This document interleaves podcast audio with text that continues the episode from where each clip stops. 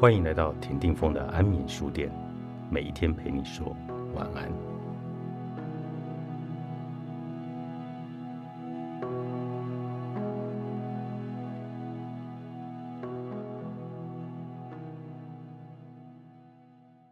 周日读书会，今天牛奶姐带来这本《爱你的敌人》。当我们认识自身的价值后，我们也需要表达不同意见的规则。嗯，在这个书里面的最后，我自己觉得，呃，是非常重要的一个部分。作者说呢，他在这个书里面，除了希望大家可以接受你跟对方的意见不同之外，他希望除了接受意见不同的这一个的下一个阶段，是你甚至于还可以跟对方维持一个非常友善跟友好的关系。所以他在这里给了大家四个规则。然后透过这四个规则的练习，你不只可以去接受别人跟你的意见不同，然后更可以在这个意见不同的状况之下，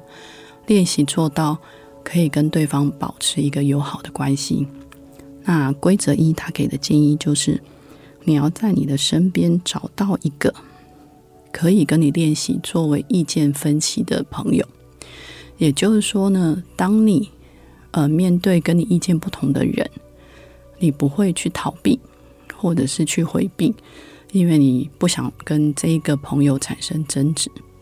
但他反过头来，希望你可以找到一个朋友，是你可以完全开放式的在这个朋友的面前跟他讨论所有意见不同的状况，然后在意见分歧之下，你们两个人都还可以维持一个非常。和善跟彼此接受的关系。那规则二，作者给了一个建议，他觉得我们应该要先去练习一件事情，就是当你在跟对方处理意见不同的状况之下，我们因为呃直觉的会想要在这个过程当中赢过对方，所以你会从说明自己意见不同的状况之下，变成开始去攻击别人。然后希望透过攻击别人的方式，让对方承认他在这个部分是没有办法呃跟你作为论证上面的结果。那他会告诉你说，我们要在呃练习的一件事情就是，我们可以去讨论意见不同，但是不要想着去攻击对方，或者是希望赢过对方，而是把这一个意见变成。我们在各自陈述各自不同的想法。那规则三，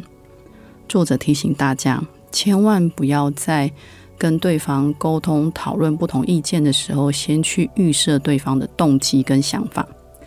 当你一旦预测或者预设对方的动机之后，你们之间的互动再也不是放在意见不同的沟通上，反而会变成呃恶意的去讨论某些事情。举例来说，如果你今天可能要去表达一件事情，可是你已经预设对方跟你的态度跟立场不同了，然后你觉得对方可能对你的方式会是防卫的，那接着你就会变成也是一个防卫的模式。